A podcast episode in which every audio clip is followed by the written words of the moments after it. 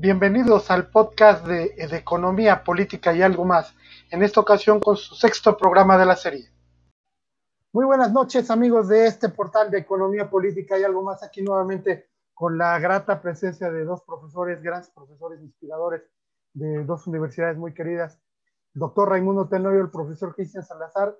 Caballeros, muy, buenos, muy buenas noches, bienvenidos a su casa. Igualmente, muy buenas noches pues tenemos un par de temas muy importantes. Estuvimos ausentes por las vacaciones. El doctor se nos fue a Europa, hizo un recorrido por allá. Profe Cristian Arabia Saudita, y a los Emiratos Árabes a ver sus negocios. Paramos una semanita, pero aquí estamos de regreso. Tenemos dos temas muy importantes. La ley de hidrocarburos que hoy aprobó el caballero que trabaja ahí en el, en el Zócalo, ¿verdad? Y los movimientos desestabilizadores de nuestra querida universidad.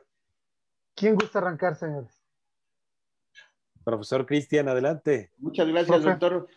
Bueno, eh, yo eh, pongo en la mesa un tema que ha sido eh, muy relevante para su servidor en los últimos días, que es una serie de eventos raros que se han presentado dentro de la Universidad Nacional Autónoma de México y que tiene que ver con que de repente una serie de gente encapuchada, personas encapuchadas, toman los planteles tanto de, las, de los bachilleratos y de las facultades de la universidad.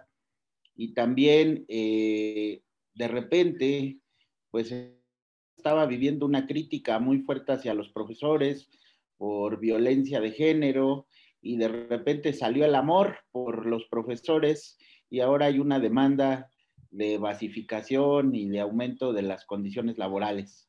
Eh, lo que llama la atención es que del odio al amor, pues solo pasó un día, pero esto sin duda eh, se presenta como, como unas fuerzas raras, como unas presencias raras que quieren desestabilizar a la universidad. Como yo lo he reiterado, y aquí está el doctor Raimundo, un país necesita fortalecer su sistema educativo superior, tanto a nivel privado como a nivel público. Eh, no es un asunto de competencias. ¿Se fue ahí el doctor? No te escucho, querido amigo. Perdón. Continuamos, profe. Sí, bueno, yo explicaba que recientemente, en estos días, la universidad ha, sido blanco de ataque de varios eventos complicados, como eh, una serie de gente encapuchada que toma los planteles de bachillerato o de las facultades, eh, una serie de eh, vaivenes en la opinión de algunos grupos que primero acusaban a sus profesores de violencia de género y los insultaban y les decían, y bastó un día para que tuvieran amor por ellos y ahora están reivindicando sus condiciones de trabajo y basificación, etcétera, etcétera. Yo he dicho y he sostenido, aquí está el doctor Raimundo, que un país para que salga adelante necesita un sistema educativo fuerte y sólido que tenga instituciones públicas fuertes y también instituciones privadas fuertes.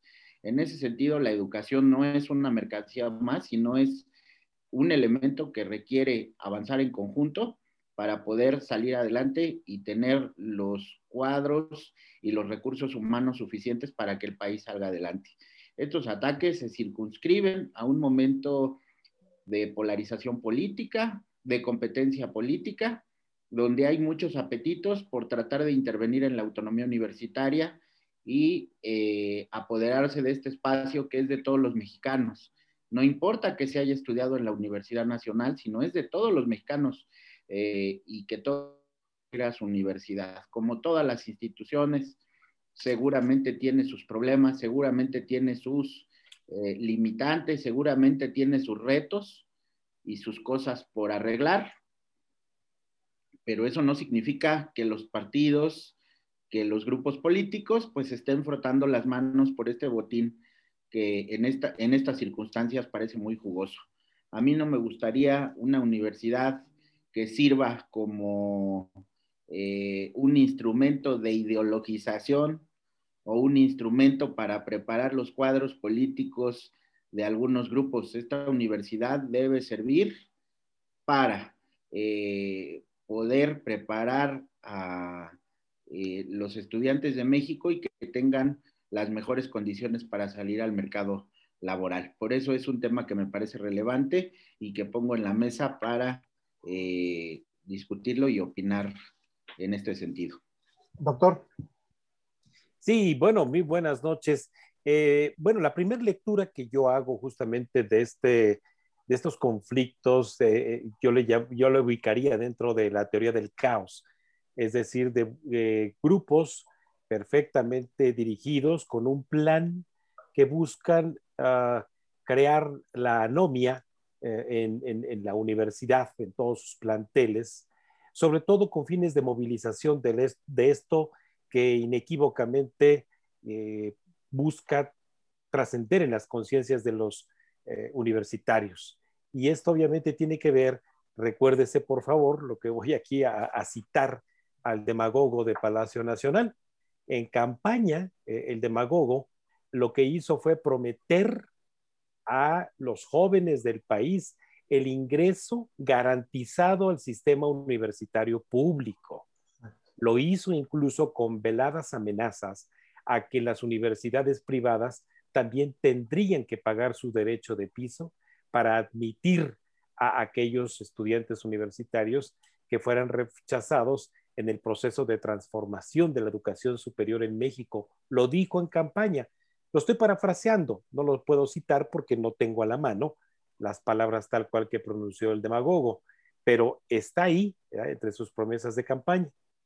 Y si no, véanlo simplemente en el contexto en el cual, eh, eh, por, el lado del el presupuesto, ha buscado presionarse el sistema educativo universitario y de educación media superior del país, particularmente a la UNAM. Recuérdenlo ustedes, pareciera ser que hubo una equivocación de números, de cifras en el primer presupuesto de este gobierno, en donde le estaban quitando a la Universidad Nacional Autónoma de México 16% del presupuesto. Se discutió en tribuna y se dijo, le están quitando recursos. Recuerdan ustedes ahora sí. Ya que les refresqué la memoria, que incluso en tribuna se dijo, no, no podemos atentar contra la autonomía universitaria, confundiendo lo que es asignación presupuestal con autonomía de decisión de la universidad. Pero fue un, eh, no, no una equivocación, fue algo intencional el medir las fuerzas con el sistema educativo universitario en nuestro país, particularmente con la UNAM. De ahí de que la lectura que yo hago es basada en hechos, de que hubo un intento vía presupuesto de intervenir en la universidad, perdón, quitándole dinero.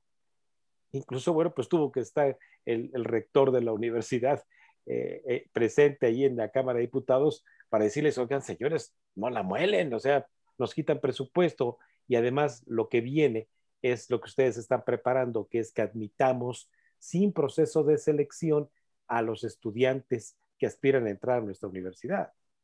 Entonces, esta, este grupo del cual se rodea el demagogo es un, es un círculo, un primer círculo ahí que está atacando diferentes frentes y que ha construido estos cuerpos de sicarios, así les calificaría yo, para introducirlos en la universidad al más viejo y puro estilo que conoció justamente el demagogo, el porrismo, para poder desestabilizar a la universidad, quebrantar las estructuras eh, eh, de, sustento de la autonomía de la universidad, sus cuerpos colegiados de decisiones y poder introducir eh, veladamente a estos cuerpos comunistas de la, la, llamada cuarta transformación de Andrés Manuel y entonces sí poder transformar la estructura orgánica de la universidad y entonces ahora sí ir por la siguiente fase que les repito es que pase de ser de la meritocracia a la llamada democracia de educación para todo el pueblo. Entonces, a lo mejor lo estoy viendo desde el punto de vista no estrictamente político, les repito, sino de los hechos. Es que este, es terrible ver eh, las, imágenes, las escenas, y uno como ciudadano, como, como enamorado de, esta universidad que ha sido mi casa desde los 13 años, mm, ya no me quiero controlar en no decir las palabras que, ustedes saben que quisiera decir. no, mira, simplemente, Fernando, simplemente haz lo que yo. Yo ya no me refiero a él por su nombre, justamente para evitar que con las marcas registradas que tiene ya de su nombre y no sé qué cosa, me puedan sancionar en, en, Twitter. Lo que hago es referirme a él con estos apelativos del demagogo, el Mesías tropical. Sí, yo lo quiero de otra forma. Porque además nuestra audiencia sabe perfectamente de quién estamos hablando. Sí, el señor este realmente de... Es que, ¿qué se puede esperar de una persona tan, de tan baja calaña? De, yo sí soy honesto, de tan baja calaña que tardó tanto tiempo en terminar una licenciatura con un bajo, tan bajo promedio.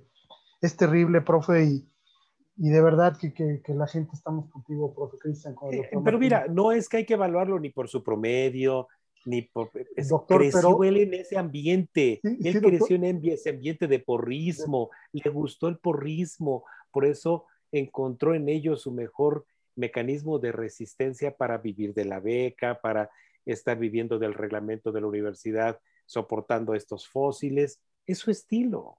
Sí, ese estilo, pero yo, yo, lo, yo lo he platicado. Yo recuerdo cuando empecé mi, carrera en esto, a lo que me dedico, que fue en Hewlett Packard, que a mí me pidieron para operar un centro de copiado de una empresa transnacional muy importante. La mitad de la carrera, los, los, los créditos necesarios, el determinado promedio para sacar copias. Copias, me pidieron 8.5 de semestre un presidente, pero en fin, profe, continuamos, por favor. Sí, estoy totalmente de acuerdo con el doctor. El segundo ataque a la universidad fue cuando se puso una iniciativa ahí para tratar de incidir en la autonomía universitaria y en sus instituciones, eh, llamando a una supuesta democratización. Como él lo dice, eh, cada institución tiene su lógica, naturaleza y dinámica. No todo se puede democratizar. Eh, democratizar los partidos políticos, pero ellos no ejercen la democracia. La piden en otros lados, pero ellos no la ejercen. Cuando hay partidos que ponen los candidatos a partir de unas supuestas encuestas que son opacas y que solo permiten el acuerdo cupular, es decir, los partidos políticos sí deberíamos de exigir que sean democráticos, pero las universidades tienen una función que son la de formar a los recursos humanos y a los muchachos que van a ser quienes eh, carguen con eh, el país en los próximos años. El doctor tenga que ser un sistema meritocrático. Eso no es clasista, eso no es estos adjetivos que utilizan de manera recurrente para descalificar, eh, digamos, estos procedimientos que se hacen de evaluación del trabajo académico. Eh, el doctor Raimundo Tenorio es un académico probado que en su formación y en su trayectoria académica pasó por exámenes, concursos, evaluaciones, y eso no se lo regaló nadie, es parte de su esfuerzo. Y eso es lo que se evalúa tanto en una universidad privada como en una universidad pública. Si quitamos esos elementos de eh, evaluación del rendimiento del trabajo académico, pues lo único que vamos a hacer es pauperizar, eh, digamos, conocimiento y no va a servir eh, la universidad para lo que fue creada, que es precisamente generar eh, recursos humanos de, alta, de alto nivel y de alta calidad y de alta capacidad. De tal manera que sí, eh, yo agradezco la solidaridad de todos ustedes y sí, también me pronuncio por que ninguno de estos grupos se entrometa en esta parte que es muy delicada para el país y que debemos apoyar. Los ataques no solo efectivamente son contra la universidad, en algún momento el propio TEC de Monterrey ha sufrido eh, intentos de, meterse, recuerdo la violencia que se generó en el TEC y que incluso hubo ahí unos actos en la puerta allá en, en el TEC de Monterrey, Campus Monterrey, porque era la necesidad de entrometerse en la vida de las estructuras educativas.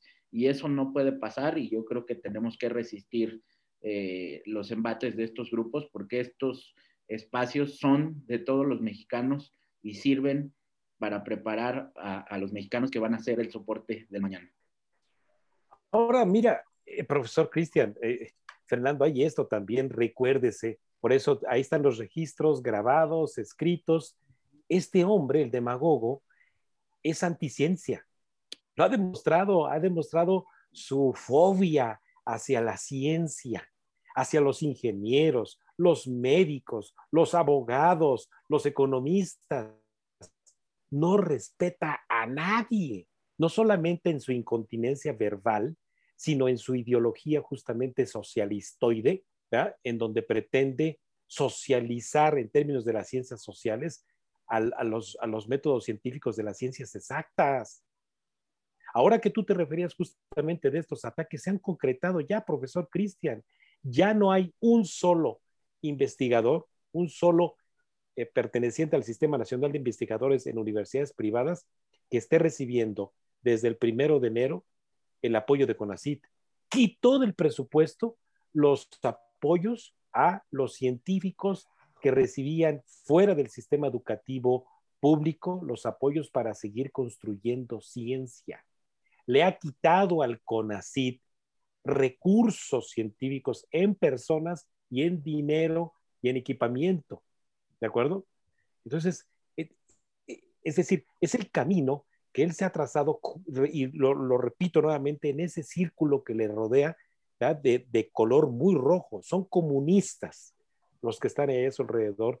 Y entonces esta infiltración que les va a llevar su tiempo, no les va a llevar una o dos semanas, profesor Cristian, pero de infiltrarse en la casa de estudios más grande del país, la UNAM, a través de grupos porriles, de crear desestabilización en los órganos de gobierno, de eh, ser mercenarios de políticos de esta cuarta transformación. Mal nombre, por cierto, Roger Bartra ya corrigió a todo el mundo, dice que no le llamemos cuarta transformación, al contrario, que le llamemos un regreso a la jaula.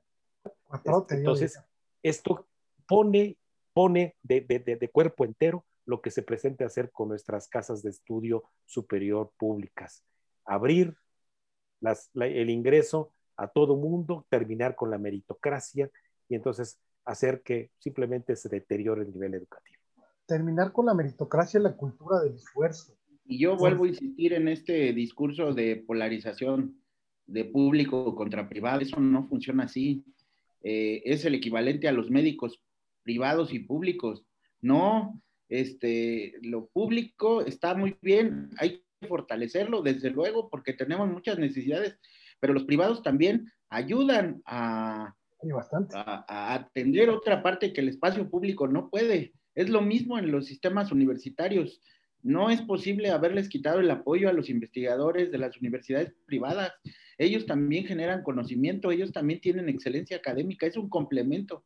Debemos de acabar con este discurso de dividir este, chairos contra fifís, público con lo privado. Un verdadero país tiene éxito si su sistema es equilibrado y tiene fortaleza tanto lo privado como lo público. Decirle a la gente con, este, con, este, con, esta urgencia, no es una rivalidad, es una mentira eso.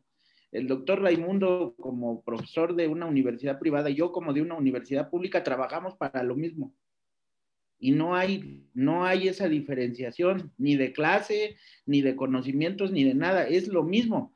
Eh, con características particulares, de acuerdo, pero con un mismo fin, que es preparar muchachos para el, para el éxito y para el futuro.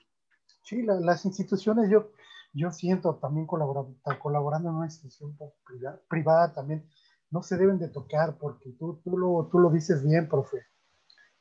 Debe de haber un... Eh, las universidades son la parte más importante de este país que forman, que forjan a las generaciones que van a ser el sostén del país algunos tienen la, la, gran fortuna de, llegar a universidades como la UNAM, como el TEC de Monterrey, pero también hay otro tipo de poblaciones que van a otras universidades, que no tienen el presupuesto para pagar un TEC de Monterrey 600 mil pesos, no alcanzaron selección en el concurso para la UNAM, pero sí tienen para, para entrar a una universidad como la Insurgentes, como ICEL, como todas esas, y aprovecharse de esos botines se me hace sumamente ruin de una persona sin escrúpulos que no, no, no, tienen ni la menor idea y, que cada, acá que habla de verdad que, que hace un ridículo, nada más tocando un tema así ligerito hace unos días con el logotipo que se presentó del aeropuerto Felipe Ángeles, que por favor, con el debidísimo respeto, este, yo creo que... No, hombre, pues simplemente está a su nivel. Es que, ¿sabe qué, doctor? Precisamente lo, lo veíamos, su profe Cristian, lo veíamos aquí en casa veía yo las fotografías de cuando presentaron un busto de Benito Juárez y venía, veía yo lo, de lo del aeropuerto. De hecho, voy a poner aquí un par de memes en la edición del programa que se me hicieron muy, muy interesantes, muy creativos de gente que, hicimos. Nos lanzamos a hacer memes ridiculizando esto, porque, en fin, profe, que disculpe, pero mejor me callo para no decir barbaridades. Sí, bueno, mira, pues a manera de conclusión, yo de decirles que sí estoy muy preocupado por lo que ocurre eh, en la Universidad Nacional Autónoma de México, porque esa, esta desestabilización de sembrar el caos, la anomia, eh, me parece que la manera tan intencional en que la comunidad universitaria, no manifestándose en las calles, no defendiendo la inteligencia. Todos los profesores, estudiantes, ex-UNAMs, son lo suficientemente inteligentes para poder resistir. Y pues la única forma de empezar por ahí, pues es restándole fuerza, restándole músculo al dictador. Restándole y apoyando a gente tan, tan, tan interesada, tan amorosa con la universidad que tanto la quiere como tú, profe Cristian, como el doctor Martínez, todos mis queridos amigos y, hermanos del alma de la Profe, si quieres concluir con tu tema. Pues yo también concluiría con lo que dijo el doctor del tema. Eh, vamos a resistir con inteligencia, no afectando otros intereses, llamando a la razón y finalmente eso va a tener en el futuro un logro. Yo aspiro a un México unido, a un México donde ya no exista esta diferencia y donde todos trabajemos para lo mismo. Yo sí creo, a pesar de que se catalogue este pensamiento como ingenuo, yo sí creo que podemos hacer equipo y salir adelante. Perfecto interesante tema que daría para mucho, mucho tiempo más. Pero, ¿mandas la otra liga para cambiarnos? ¿Mandas la otra liga? Continuamos aquí con la segunda parte de este programa. Doctor, si gusta este, empezar con su tema, por favor. Sí, bueno, eh, más que tema eh, mío, es un tema, desde luego, para nuestra audiencia y derivado de, eh, de, las preocupaciones de la audiencia de que tomemos temas de coyuntura. Y bueno, pues esto tiene que ver con la propuesta de una nueva ley de hidrocarburos, una ley que sustituya a la vigente. La actual ley vigente deriva de las reformas constitucionales que se hicieron en el año 2013, resultado de lo que se llamó la reforma energética, tanto eh, eh, establecer en la Constitución la libre concurrencia a los mercados eh, de producción eléctrica y de producción de hidrocarburos. Eso quedó en la Constitución. En el llamado capítulo económico y derivado de esos cambios constitucionales se crearon nuevas leyes, leyes eh, como la que vimos apenas hace cosa de un mes, la de la industria eléctrica, contra la que se ampararon eh, todas las ah, empresas que han invertido desde entonces en materia de producción privada, independiente. Y como sabemos, han sido concedidos amparos provisionales en lo que se llevan a cabo los juicios eh, que van a correr en, los juzgados en materia de competencia económica. Y bueno, pues eh, Andrés Manuel López, bueno, pues de lo que se encargó fue eh, de irse ahora con todo, con una reforma a la actual ley de hidrocarburos. Y bueno, pues igual hizo una propuesta de que no quiere que se le cambie ni una coma, incluso ya la Comisión de Energía de la Cámara de Diputados dictaminó eh, esta, esta ley de hidrocarburos sin haber abierto siquiera un parlamento abierto para que especialistas eh, no solamente fueran a perder su tiempo con ignorantes para intentar decirles en dónde sí se puede y en dónde no se puede modificar esa ley, por lo que crearía en materia de cambio en las reglas del juego. Entonces, bueno, pues seguramente así pasará el pleno de la Cámara de Diputados, de ahí pasará la de senadores, seguramente con la mayoría que tienen, eh, no se requiere mayoría calificada. ¿Por qué? Porque es una ley que busca modificar una ley constitucional. Eh, no, no soy experto en derecho, pero sí en materia de derecho económico hay más o menos me la sé. Y bueno, pues en ese sentido, eh, esta ley de hidrocarburos, ¿qué es lo que pretende? Pretende cambiarle a usted, a usted que nos está viendo y escuchando las reglas actuales del juego. Se la voy a poner un poco en cuentas claras. Usted eh, hoy en día, desde el año 2013, puede acudir a llenar el tanque de gasolina de su automóvil a cualquier estación de gasolina, no que se le ponga enfrente, sino por donde usted transite y va viendo en las pantallas luminosas los precios de venta de litro de la gasolina ah, regular y la gasolina premium. Y usted decide dónde cargar su tanque, siempre y cuando lleve usted gasolina para llegar a la siguiente estación y poder cargar eh, eh, su, su, tanque y hacer rendir más los pesos que tiene usted en su bolsillo. Eso es resultado de eh, la apertura inicial, inicial que se hizo a la libre concurrencia al mercado de distribución, comercialización de gasolinas. Pero hay otros hidrocarburos. Es el diésel, es el gas natural, es el gas doméstico, es el combustóleo, todo lo que carbure y enciende y provoque fuego. Esos son los llamados hidrocarburos. Bueno, pues entonces eh, lo que pretende esta ley es cambiar las reglas que rigen actualmente, que es la libre concurrencia del mercado, tanto en este caso de públicos, como es Petróleos Mexicanos, como de privados.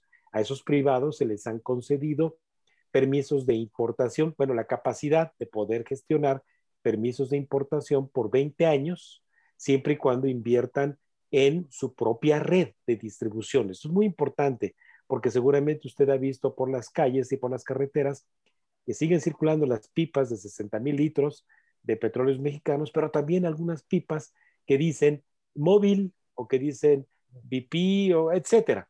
Es decir, esa es una de las condiciones de poder importar, acopiar y distribuir la gasolina. No pueden las, las uh, pipas de petróleos mexicanos distribuirle a una de estas estaciones eh, de empresas privadas que usted conoce. Entonces ya invirtieron ellos, eh, muchos en pipas, muchos a lo mejor alquilan el transporte, pero hay todavía algo que no logra romperse en el mercado. Es el monopolio de petróleos mexicanos. Es decir, es una empresa preponderante en el mercado. Sigue siendo la mayor importadora de gasolina, sigue siendo el mayor oferente de gasolina y sigue siendo pues quien prácticamente pone los precios en el mercado. Pero lo que nunca se esperó Petróleos Mexicanos fue que en esa competencia en el mercado hubiera justamente quien lo hiciera más eficiente. Por eso es que usted se encuentra que el precio del litro de la Pemex, regular o la Premium, pues de repente usted diría, pues es monopolio, ellos son, tienen una gran fuerza de importación, grandes tanques de almacenamiento, eh, eh, grandes pipas distribuidoras, ¿por qué la venden más cara que el competidor móvil, por ejemplo? Pues porque justamente es, estos compas inversionistas eh, internacionales logran importar, ¿de acuerdo? Con bajos costos de logística, distribuyen y sacrifican a lo mejor un poco de su margen de ganancia, ¿de acuerdo? Pero lo que sí pagan de, ese, de esa gasolina es la cuota de impuestos. Así sea gasolina que distribuye eh, una empresa privada, a las estaciones que usted conoce privadas, como petróleos mexicanos, pagamos todos donde nos paremos, vamos a pagar el mismo impuesto especial sobre producción y servicios, el mismo IVA y el mismo porcentaje de derechos. Ese componente de impuestos no es diferente ni para la gasolina que consuma usted en una gasolinera privada ni en petróleos mexicanos. Es el mismo. El resto es la diferencia. Y entonces, bueno, pues lo que está haciendo eh, eh, el demagogo, bueno, pues es eh, llevar a cabo la propuesta de una ley donde por declararse en materia de estrategia nacional, de proteger la industria nacional, la soberanía energética, etcétera, pues pretende justamente reservarse el derecho de revocar los permisos que ya tienen esas empresas, es decir, darle retroactividad de acuerdo a derechos adquiridos, lo cual no es posible más que en el derecho penal. El derecho penal es lo único Ah, las leyes penales que tienen retroactividad cuando se les hace cambios. Pero el resto, aquí me sacará de la duda el profesor Cristian, no tienen retroactividad. Pero aquí ha amenazado, y ahí está en los transitorios de esta ley, que eh, puede revocar eh, eh, la Comisión Reguladora de Energía y en consecuencia la Secretaría de Energía, revocar los permisos que se han concedido en el pasado.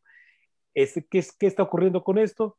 Es un paquete ideológico tiene más de, de ideológico que de económico. Regresar al pasado que conoció Andrés Manuel allá como provinciano en, Tabasco. Y no estoy con ello ofendiendo a ninguno de quienes me estén escuchando que sean de provincia, ¿eh? No, no, tranquilos, no. Él no respiró otra cosa al nacer que no haya sido ese olor a chapopote. Ahí cercano quizás a su terruño, fue lo que respiró, por donde caminó, por donde bloqueó pozos, él estuvo ahí. La verdad, la verdad es que conoce muy poco del mundo. Ese fue su microcosmos. él llegó a la Ciudad de México pues como un provinciano que vio a la industria petrolera nacional crecer, joven además después en el López Portillismo, donde se iba a administrar la abundancia con el petróleo. Y bueno, pues triste realidad, se sacó la rifa del tigre, le entregaron un Pemex prácticamente eh, en, estado ya de, muerte, pero empezaron a tomar las decisiones equivocadas. Y bueno, yo le dejo hasta ahorita ahí con este breve marco de referencia. Profe, por favor. Sí, eh, bueno, yo cuando tocamos estos temas, eh, repaso y repaso las cosas que analizamos y decimos y, vuelvo a caer al mismo punto. Y mi punto sí es un cierto grado de frustración e impotencia, porque efectivamente hablar de estos temas implica eh, reducir el grado de ideologización que tenemos. Esto no se reduce a decir que son patriotas o antipatriotas los que quieren explotar el, recurso petrolero. Eso es una discusión más amplia. No se puede reducir a proteger o desproteger al país. El mercado o los mercados, y el doctor Raimundo es un experto en estas materias, los mercados son entes económicos muy complejos, eh, más en un tiempo de globalidad, donde todas las cadenas eh, de, producción, de elaboración de productos están interconectadas. Entonces, si uno no entiende esta realidad y solo lo reduce a este tipo de cosas, pues verdaderamente uno cae en reflexiones absurdas. Eh, ya lo explicaba ahorita el doctor, pues hay una eficiencia económica y hay que reconocer que en algunos sectores de la economía eh, se tiene éxito y en otros no, pero eso no solo sucede en México, sino sucede en Estados Unidos, sucede en Europa, donde incluso nosotros somos más eficientes que ellos en, algunas, en, algunos este, espacios de la producción y donde nosotros vamos a tener una ventaja competitiva y con ello vamos a, a, competir en el mercado y vender nuestros productos y vender nuestros insumos. Imagínense que los otros dijeran, ah, no, pues les vamos a cerrar las puertas a México porque como ellos son buenos en, en, en, en materias primas, pienso en Estados Unidos, pues entonces nosotros, para no competir con ellos y que no tengan precios bajos, pues les cerramos el comercio. Pues esa es una torpeza, porque de lo que se trata es de comprar insumos y productos al más bajo costo posible. De eso se trata la economía, de reducir costes y que exista la producción suficiente para atender las necesidades del mercado. Cuando se toman este tipo de decisiones, efectivamente, de quitar las reglas, de desconocer las reglas, pues lo que se produce es una incertidumbre jurídica y la incertidumbre jurídica aleja la inversión y cuando se aleja la inversión, pues no hay dinero, ni forma de generar empleos, ni productos directamente al caos. Efectivamente, pues en este momento, pues las empresas lo que están haciendo es retraerse en sus inversiones están quitando la inversión en estas gasolineras o en estos, eh, en estos productos de hidrocarburos y lo que vamos otra vez es a la escasez. A la gente, de verdad lo digo con toda la honestidad eh, que uno pudiera tener, yo creo que no le debe importar el origen del producto. Lo que le debe importar es que tenga una calidad importante y un precio accesible. Pero cuando vamos a la gasolinera y por esta situación de defensa de la patria, eh, pasa mi costo de tanque de combustible de 500 pesos a 900 pesos, pues no me defiendas, compadre. Claro. ¿No? No me defiendas porque entonces lo que está sucediendo es que se está encareciendo el producto. y yo tengo menos dinero para llevar a la casa, menos dinero para llevar otros insumos a la casa. Entonces, de tal manera que esto no se, vuelvo al punto anterior, no se puede reducir a una discusión de que lo extranjero es malo y que lo mexicano es lo bueno, que lo malo es lo privado y que lo bueno es del Estado. No, señores, eso ya es una discusión, doctor, que se rebasó desde los años 80, principios de los 90. Tiene que elaborar, yo creo que ya está más que reconocido por parte de los politólogos, de los economistas, de los intelectuales, que tiene que haber un Estado fuerte para que regule, para que intervenga allá donde el mercado no está cumpliendo su función. pero al mismo tiempo no puede ser una intervención abusiva y lesiva por parte del Estado, sino tiene que haber las libertades necesarias y las libertades este, que se requieran para impulsar la iniciativa privada. Esto es un equilibrio. Yo no sé si esto sea tan difícil de comprender, de que debe de haber un equilibrio, no es una postura de blanco, negro, de, no, debe ser un equilibrio donde se busque lo que dijo el doctor, la eficiencia productiva. Eso es lo que tenemos que buscar para sacar este país adelante. Exacto. es que no me quiero tranquilizar para no decir barbaridades. Doctor, si gusta continuar, por favor.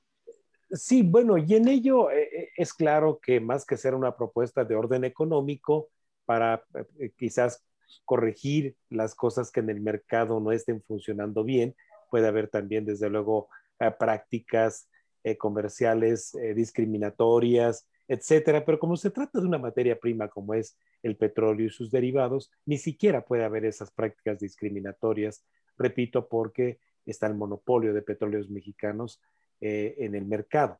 Lo que quieren obviamente es volver a tener el control del mercado, en donde eh, lo peor que puede ocurrirle a una sociedad es justamente los costos sociales del monopolio, esos costos sociales que tienen que ver con la escasez, altos precios e ineficiencias. Y entonces, bueno, eh, el, consumidor pues queda ya no a la decisión de su libre albedrío para poder tomar las decisiones en el mercado de consumir qué, cómo y para quién este, hacer funcionar el mercado.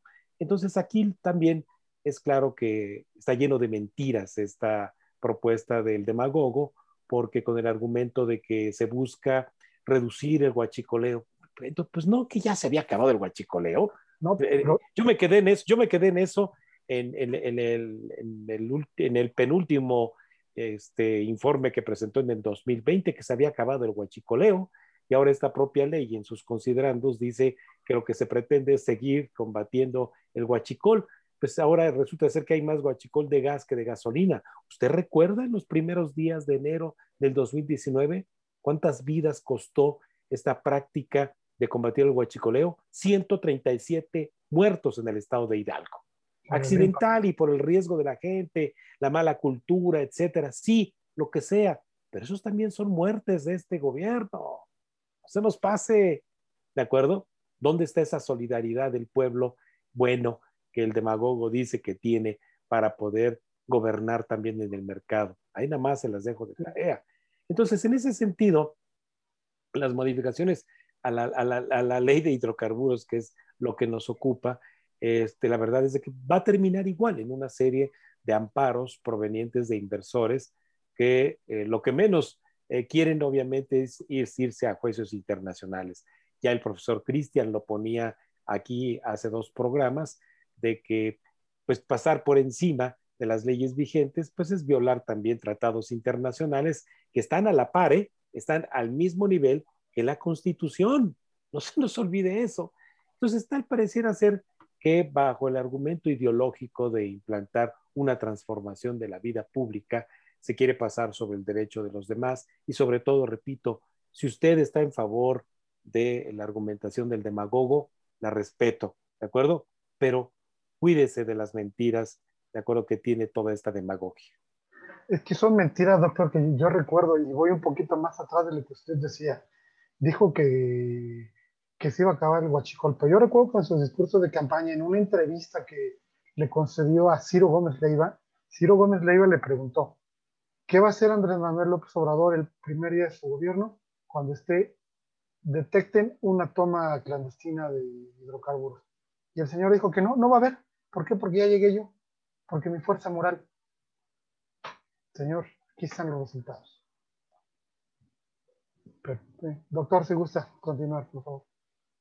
Bueno, pues eh, eh, también les quiero decir que usted, eh, que hoy tiene la libertad de elegir en dónde comprar su, gasolina y que escucha que la argumentación del demagogo que lo que no se va a permitir son los gasolinazos y que por eso es modificar esta ley de hidrocarburos. A ver, a ver, a ver, a ver.